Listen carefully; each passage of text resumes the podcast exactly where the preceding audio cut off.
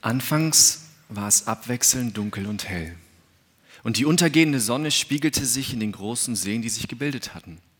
Aufzeigend das Unwissende, Fragende, sich mit Antworten quälende Herz. Doch dann schwenkte der Blick auf ein Industriegebiet, das dicht gebaut unter dunklen Wolken stand. Es war bedrückend, doch es leuchtete ein Licht, es strahlte auf einem Turm von überall einsehend, ein Feuer. Es erleuchtete die Dunkelheit, alleine aber dennoch alles sagend, rief es Gedanken aus alten Zeiten wach. Weiter schwenkte die Sicht und die dunkle Wolkenschicht fing an sich aufzulösen. Die Sonne brach durch, gerade auf uns gerichtet, ihre Strahlen mich immer wieder suchend und plötzlich entstieg ein Gefühl. Es wurde zu einem Gedanken und schubste den Dreck und Schmutz von der Kante meines Herzens.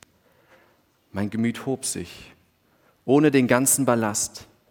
Die Sicht schwenkte nicht mehr, es gab nur noch die Sonne vor uns. Der entstehende Gedanke entwich und meißelte ins Herz eine Zuversicht. Und die Wolken wichen komplett. Es ging immer weiter. Der Gedanke aus Vorzeiten kam ins Gedächtnis mit den Worten, die Lampe des Herrn ist noch nicht erloschen. Und es rutschte mit einem breiten Grinsen runter Richtung Herzen, wo es anhielt, eng umschlungen mit der nun stehenden Gewissheit, Gott ist da. Herzlich willkommen zu unserer Reihe Was mich bewegt. Heute wird es etwas persönlicher und ich hoffe, euch hiervon etwas ja, mitzugeben oder etwas mit euch teilen zu können. Diesen Text zum Beispiel habe ich vor fünf Jahren geschrieben, nachdem ich einen Deal mit Gott gemacht hatte. Dieser Deal hat mein Leben komplett verändert. Ähm, hat jemand von euch schon mal einen Deal gemacht mit Gott? Kam schon mal vor? Mein Deal handelte davon, dass ich, wenn gewisse Sachen passieren, gesagt habe, Gott, ich schenke dir ein Jahr. Jetzt stehe ich hier, es wurde länger als ein Jahr, es sind mehrere Jahre vergangen. Und dieser Deal ist gebunden an einen Text, der mich damals sehr getroffen hat und der mich bewegt hat. Aus 1 Samuel 3, 1 bis 13. Bevor wir aber diesen Text uns anschauen, äh, die, die Kursgeschichte, der Kontext dazu. In dieser Geschichte, wenn man die ersten Kapitel liest, gibt es eine Frau namens Hannah. Hannah bekam kein Baby und sie war deshalb sehr traurig. Und obwohl sie sich das so sehr wünschte, funktionierte es nicht. Und eines Tages ging sie zur Stiftshütte und betete dort. Die Stiftshütte war damals von der, der Ort, wo Gott wohnte quasi. Man kann sich das so vergleichen wie mit einem Zelt. Es war der anerkannte Ort. Da traf er sein Volk, damals die Israeliten. Und es war ein ganz besonderer Ort, ein sehr heiliger Ort, wo auch nicht jeder rein konnte. Dort ging Hannah hin, um zu beten, und sie betete folgendes. O Gott, vergiss mich nicht. Wenn du mir einen Sohn schenkst, werde ich ihn dir geben, damit er dir immer dienen kann. Das verspreche ich dir.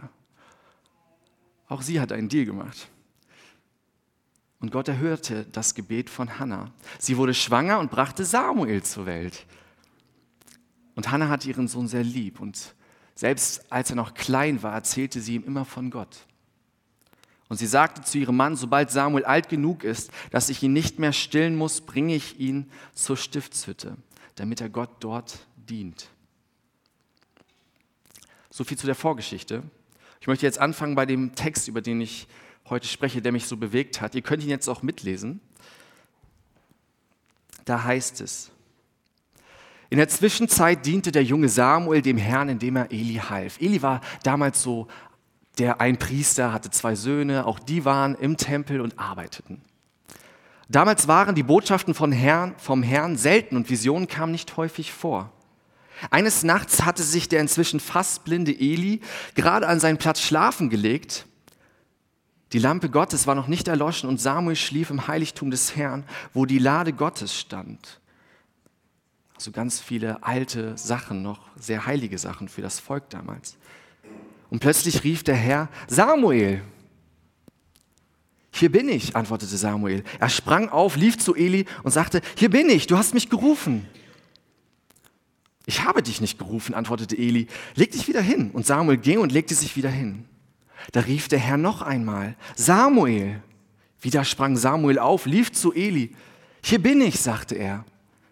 Du hast mich gerufen. Ich habe dich nicht gerufen, mein Sohn, sagte Eli. Leg dich wieder hin. Samuel erkannte den Herrn noch nicht, denn er hatte noch nie eine Botschaft vom Herrn erhalten.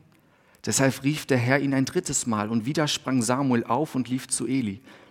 Hier bin ich, sagte er. Du hast mich gerufen. Und da merkte Eli, dass, da merkte Eli, dass es der Herr war, der den Jungen rief. Er sagte zu Samuel, geh und leg dich wieder hin. Und wenn du wieder gerufen wirst, dann antworte, sprich Herr, dein Diener hört. Also legte Samuel sich wieder an seinen Platz und der Herr trat zu ihm und rief wie zuvor, Samuel, Samuel. Und Samuel antwortete, sprich, dein Diener hört. An jenem Tag werde ich alle meine Ankündigungen, sagte Gott jetzt, werde ich alle meine Ankündigungen gegen Eli und seine Familie wahrmachen. Ich habe ihm vorausgesagt, dass ich seine Familie für immer richten will, weil seine Söhne Gott gelästert haben und er sich nicht und er sie nicht bestraft hat. Deshalb habe ich dem Haus Eli geschworen, dass die Schuld seines Hauses durch kein Opfer jemals vergeben werden kann. Es ist ein etwas längerer Text. Und ich habe diesen Text damals gelesen, als ich persönlich selber in einem Tief war. Und wie das so ist, wenn man in einem Tief ist, man wünscht sich so manchmal ein Zeichen, irgendeine Anleitung, irgendein, weiß ich nicht, ein Handeln Gottes, dass er sagt, hey, hier ein kurzer Tipp, probier das mal oder probier das mal oder du könntest mal das probieren. Aber so funktioniert das nicht. Ich würde von mir behaupten, ich bin ein sehr sachlicher und rationaler Mensch, zumindest meistens. Und es kam bisher noch nicht vor, dass Gott mit mir auf eine visuelle Art geredet hat. Und ich weiß inzwischen, meine Beziehung mit Gott funktioniert auch nicht so. Wir haben andere Wege gefunden, wie wir kommunizieren. Und dann war ich nun vor fünf Jahren in einem Gemeindepraktikum in Pforzheim, verzweifelnd und wütend auf Gott. Alles schien mich zu überfordern. Ich hatte das Gefühl, null in einen Gemeindekontext zu passen. Und ich schlug die Bibel auf. Habt ihr schon mal irgendwo die Bibel aufgeschlagen mit der Hoffnung, dass Gott per Zufall, nach menschlichem Ermessen, euch genau die Verse zu lesen gibt, die ihr gerade braucht?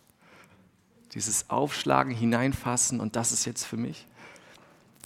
Damals war ich noch etwas jünger. Ich schlug die Bibel auf und ich musste anfangen zu wirklich zu weinen, da ich mich angesprochen gefühlt habe von dieser Geschichte. Ich las also diesen folgenden Text und ich habe ihn mehrmals gelesen. Und vielleicht fragt ihr euch, was sprang ihn jetzt an? Was hat ihn dort bewegt? Und bei mir war das folgendes. Beim ersten Lesen stachen mir die folgenden Charaktere ins Auge, nämlich Eli und die zwei Söhne. Wenn man das drumherum liest, dann erfährt man, dass Eli der Priester, der dort war, halb blind war und seine Söhne machten alles Mögliche, was sie nicht sollten im Tempel. Und sie stifteten auch ganz viele andere Leute an und Eli wusste davon und er hat nichts getan. Er hat nichts dagegen unternommen. Sie haben so eine wichtige und große Aufgabe und die Söhne treten es mit Füßen und der Vater tut nichts. Und mittendrin war Samuel. Beim ersten Mal lesen, ich weiß nicht wieso, aber ich konnte mich so identifizieren damit. Ich habe vielleicht nichts getan, was Gott ein Gräuel war, aber ich habe mit so vielen Fragen gekämpft, mit so vielen Zweifeln, mit Fragen zum Thema Erlösung oder Gnade oder ob mir meine Schuld wirklich vergeben ist, ob ich dazugehöre, ob die Leute in einer Gemeinde mich überhaupt annehmen oder haben wollen. Und dann las ich folgende Worte, die mich persönlich damals umgehauen haben. Die Lampe des Herrn ist noch nicht erloschen. Gott war und ist noch da. Hier im Text wird das hervorgehoben, da trotz Menschen, die alles andere taten als das, was Gott sich vorgestellt hat, diese Lampe im Allerheiligsten trotzdem brannte. Also Gott war trotz all dem noch anwesend trotz all diesen Dingen, die nicht glatt liefen, die nicht so liefen, wie Gott es sich vorgestellt hat, war Gott da. Die Lampe brannte noch. Für mich wurde das so ein Zeichen von Gnade. Und das trotz meines Unvermögens oder trotz meiner Unperfektheit, meiner Zweifel, meiner Fehler, war es so ein, ein wirklich ein Schlag ins Gesicht. Gott ist da. Er ist mir gnädig. Es war der Moment für mich, dass Gnade das erste Mal wirklich greifbar wurde. Was ist Gnade? Gnade ist ein sehr altbackender Begriff.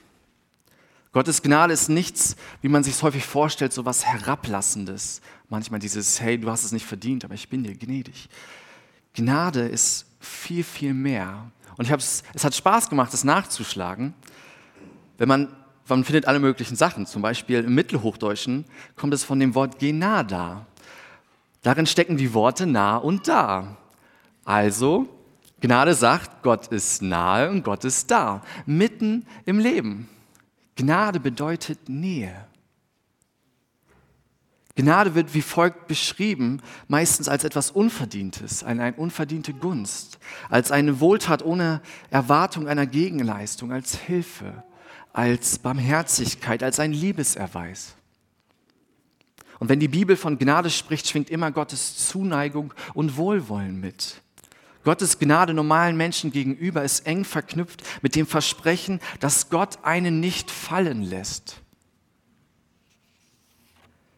Gnade ist etwas Unfaires im Grunde. Etwas, was man selber nicht in der Hand hat. Gnade ist unverdient. Es ist Gottes Entgegenkommen. Es ist das Herantreten Gottes zu uns, zu dir. Gnade verändert. Und Gnade tut auch weh, denn sie macht etwas bewusst, was für mich so ein Symbol geworden ist. Diese Lampe des Herrn ist noch nicht erloschen. Gnade deckt Dunkelheit auf. Es ist wie ein Licht für mich geworden. Gnade ist die Einladung Jesu Christi. Sie zeigt dir deine eigene Limitiertheit, deine eigene Unperfektheit, deine eigene Schuld. Und Gnade kommt von Jesus durch den Glauben.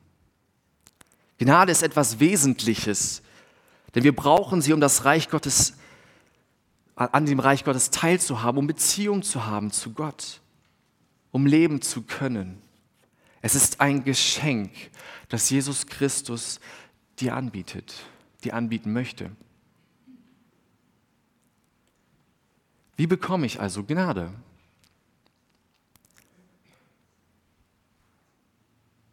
Mit der Erkenntnis von meiner eigenen Schuld und dem Glauben an Jesus Christus als mein Erlöser erhältst du die Gnade Gottes als das größte und wichtigste Geschenk, das man sich wünschen kann. Diese Gnade kommt durch den Glauben. Und ich habe überlegt, wie, wie beschreibe ich es am besten? Und ich dachte mir, ich mache eine kurze Wiederholung, weil ich für mich weiß, ich kann das gar nicht oft genug hören. Als eine kleine Ermutigung, vielleicht auch als zu euch, zum Thema Gnade. Ich glaube, es gibt viele Herausforderungen und Prüfungen in unserem Leben. Und wir kommen manchmal an den Punkt, wo unser Glaube abnimmt. Wo du dich eventuell so fühlst, wie ich mich gefühlt habe. Wo man glaubt, dass Gott da ist und trotzdem fühlt man sich irgendwie so verloren. Man weiß, man hat eine Beziehung, aber wie groß ist die? Wie stark ist die? Und dann sei dir gesagt, du gehst trotzdem nicht verloren. Seine Gnade hält dich. Wenn dein Glaube so klein wird, dass du ihn nicht mehr sehen kannst, auch dann gehst du nicht verloren. Seine Gnade trägt dich. Auch wenn dein Glaube ausgetrocknet ist, Du bist von Gott akzeptiert und angenommen. Seine Gnade ist größer als alles andere.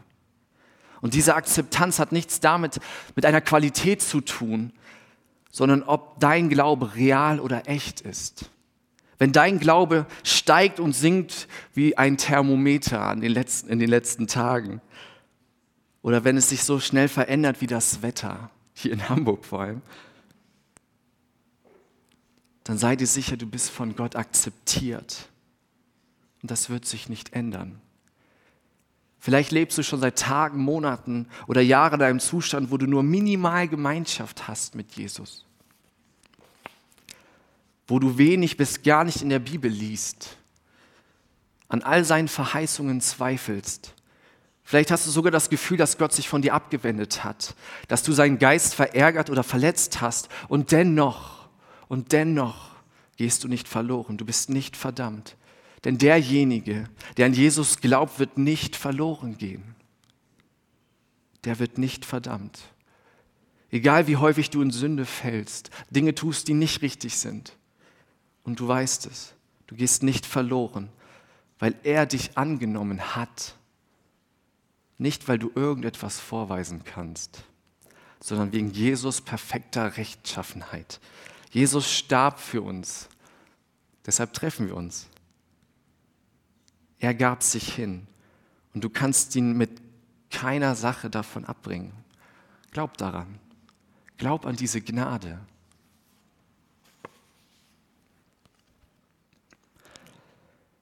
Was fängt man nun an nach all dem, was man jetzt gehört hat? Das erneut für mich zu begreifen war etwas sehr Großes. Etwas, was, wie gesagt, mein Leben verändert hat. Und ich habe es mehrmals gelesen, diese, diese Geschichte von vorhin, und ich kam dann an diesem Punkt, dass ich da hängen geblieben bin von, äh, an dem, was Samuel gesagt hat. Er sagte nämlich folgende Worte, Sprich Herr, dein Diener hört. Gottes Stimme auf einmal zu suchen, war das Resultat von, meinem, von meiner Erkenntnis. Zu merken, ich verdiene es nicht und ich lebe aus Gnade und zu sagen, ich möchte aber irgendetwas tun. Ich möchte irgendetwas geben, auch wenn ich nichts tun kann und sich vielleicht nichts verändert durch mich. Ich mag vor allem in dieser Geschichte, dass es heißt, Samuel erkannte den Herrn noch nicht, denn er hatte noch nie eine Botschaft vom Herrn erhalten. Samuel war damals sehr jung. Dass Gott zu einem Menschen spricht, hat nichts mit dem Alter zu tun. Egal, ob du knackige 10 bist oder knackige 80 oder alles dazwischen. Ich will niemanden auf die Füße treten. Es spielt keine Rolle. Gott spricht zu uns. Und dann fand ich den nächsten Gedanken sehr spannend. Obwohl Samuel im Allerheiligsten gearbeitet hat, sein Leben dort verbracht hatte, hat er nie eine Botschaft vom Herrn erhalten. Und ich habe mich gefragt, wie vielen Leuten geht das so? Wie viele Leute investieren und arbeiten in einer Gemeinde und hatten trotzdem noch nie das Gefühl, irgendwie Gott begegnet zu haben?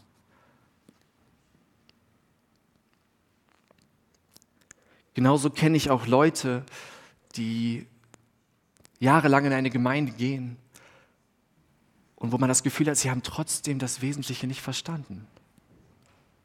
Sie kennen trotzdem Gott noch gar nicht, beziehungsweise haben es noch nicht so wirklich realisiert.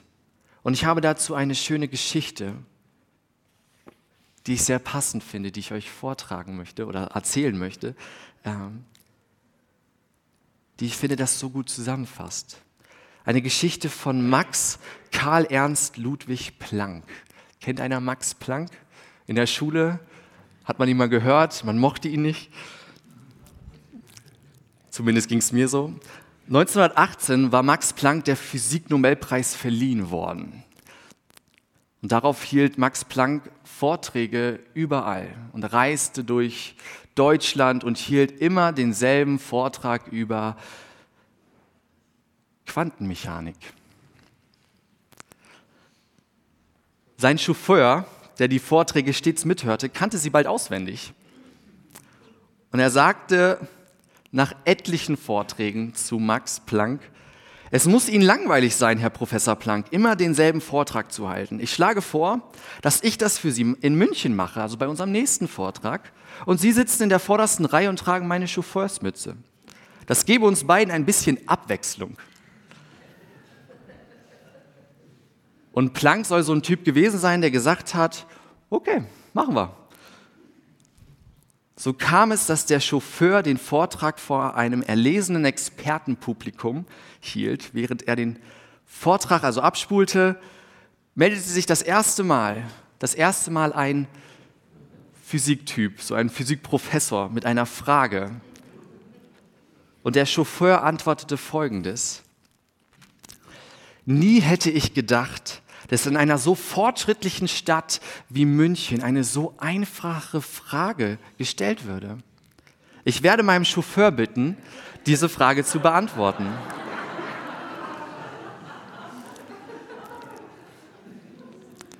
Ich mag diese Geschichte sehr gerne, aber sie macht etwas deutlich. Wer bist du in dieser Geschichte? Bist du der Chauffeur oder bist du Plank? Ist sein Leben geprägt davon, der Beifahrer zu sein letztendlich, der, der überall hin manövriert, aber der im Grunde eigentlich keine Ahnung hat, der all die Sachen, die wir auch hier in unserer Gemeinde hören, alles aufnimmt, aber wenn es hart auf hart kommt, dann möchte ich damit oder kann ich das gar nicht beantworten. Denn ich habe die ganzen Sachen nicht selber entwickelt. Ich habe die selber Sachen gar nicht verstanden, sondern ich kann es nur wiedergeben von dem, was ich gehört habe. Und ich glaube, es geht einigen so, die wirklich nur Chauffeur sind, die Sachen nur nacherzählen, die Sachen für sich selber gar nicht so verstanden haben, die noch nie wirklich so eine tiefe vielleicht Erkenntnis hatten. Und ich möchte Mut machen, nicht nur Beifahrer deines Lebens zu sein, auch deines Glaubenslebens, sondern aktiv zu werden. Lern Gott kennen und hab Beziehung. Es lohnt sich. Für mich war das damals ähnlich wie mit, also mit der Gnade.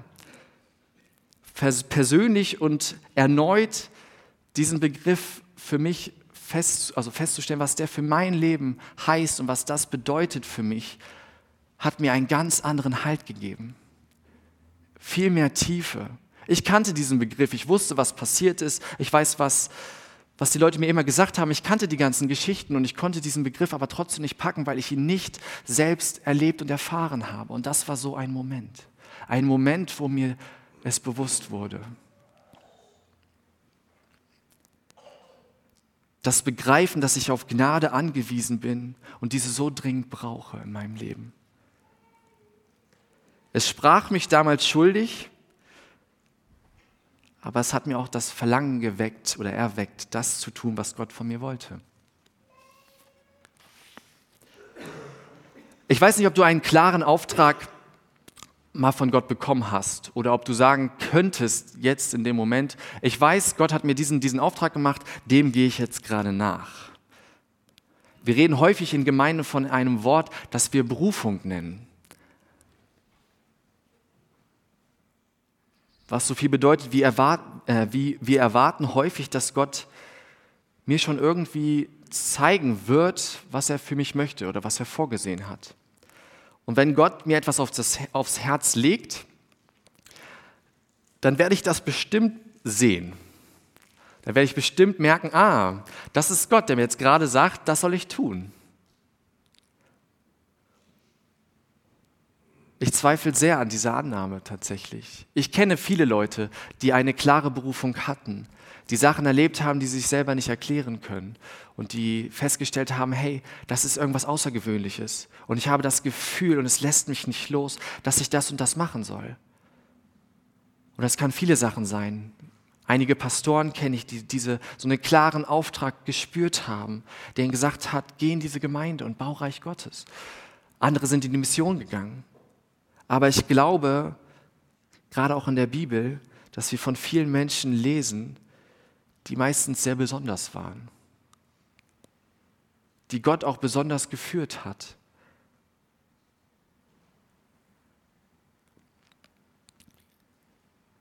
Es mag doof klingen, aber ich glaube, Gott mag die Normalos genauso sehr wie diese Besonderen.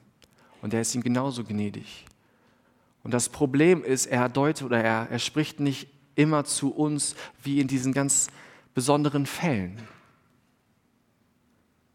Gott zeigt sich aber dennoch auch uns Normalen. Was ich glaube grundsätzlich sagen kann, ist nämlich Folgendes. Jeder von uns hat Gaben und Eigenschaften. Jeder von uns kann etwas gut. Jeder von uns ist so, wie er ist. Manchmal haben Leute einzigartige Gaben. Und diese Gaben haben wir bekommen, um etwas damit anzufangen. Nicht nur einfach sie zu verschwenden, sondern sie zu nutzen, sie einzubringen, sie einzubauen, Reich Gottes zu bauen, hier in der Gemeinde. Und ich glaube, viele Menschen sind einfach nur gesegnet von Gott, indem sie einfach treu die Dinge tun, die sie können, die Gott ihnen aufs Herz gelegt hat. Gottes Art, die Dinge oder dir Dinge zu zeigen, sich mit dir vielleicht in Verbindung zu setzen, ist etwas Persönliches. Und ich glaube, hier seinen eigenen Zugang zu finden, ist total wichtig. Und ich glaube, dass Gott auch durch solche Sachen zu dir spricht oder sprechen kann, indem ich einfach die Dinge tue, die ich kann. Und Gott zeigt mir Dinge dadurch. Ich sehe Situationen, wo ich meine Gaben einbringen kann. Und vielleicht könnte das etwas sein was Gott mir wirklich aufs Herz legt, weil ich mit meinen Gaben und mit meinem Charakter da hineinpasse. Für manche ist auch Beziehung mit Gott haben oder das Gefühl haben, dass Gott zu ihnen spricht, möglich durch Menschen. Für manch anderes ist es die Natur und für manch andere ist es einfach dieses Wissen, ein Gedanke, etwas, was sie nicht loslässt, etwas, was sie packt. Und ich glaube grundsätzlich nochmals zu sagen, als, als der dritte Punkt, es ist so wichtig hinzuhören. Es ist so wichtig, aktiv zu sein. Und ich habe eine letzte Geschichte für euch, die ich da sehr schön finde. Es geht um einen Ehemann, der festgestellt hat, dass seine Frau schwer hört. Und jetzt will er ihr in einem Test zeigen, dass sie ein Hörgerät braucht. Und er bittet sie, sich etwa zehn Meter entfernt hinzustellen. Und dann dreht er ihr den Rücken zu und ruft ihr eine Rechenaufgabe zu. Und er fragt, wie viel ist drei mal fünf? Und sie antwortet nicht, wie erwartet. Und er wiederholt die Rechenaufgabe mit verringertem Abstand zu ihr und wieder antwortet sie nicht. Und dann stellt er sich genau vor sie, dreht ihr wieder den Rücken zu und fragt wieder, was ist 3 mal 5? Worauf sie antwortet, jetzt habe ich schon 3 mal 15 gesagt, aber du hörst ja nichts.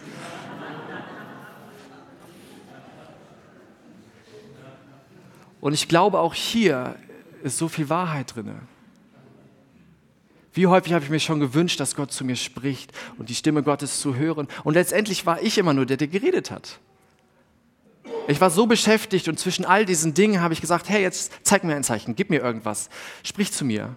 Und ich war so beschäftigt und so in Eile die ganze Zeit, dass ich glaube, dass es gar nicht möglich war, irgendetwas zu hören. Aus diesem Grund machen wir hier in unserer Kirche Werbung, sich Zeit zu nehmen. Jeden Tag 15 Minuten, um Beziehung mit Gott zu bauen, in der Bibel zu lesen oder um vielleicht Abwechslung reinzubringen, probiere einfach das nächste Mal bei einem Kaffee oder beim Tee dich einfach hinzusetzen und versuch einfach mit Augen zu an nichts zu denken. Und ich bin gespannt, welche Gedanken euch da in den Kopf kommen, die euch nicht loslassen. Ich möchte dich also einladen, einfach mal in den kommenden Tagen zu schauen, was Gott dir vor die Füße gelegt hat. Ob das Gaben sind, die du hast, ob das Situationen sind oder Beziehungen oder ob es einfach mal heißt, sich wieder erneut bewusst Zeit zu nehmen für Gott. Gehe mit offenen Ohren und offenen Augen durch diese Welt und sei dir sicher, Gott möchte auch dich bewegen, denn er ist dir gnädig. Amen.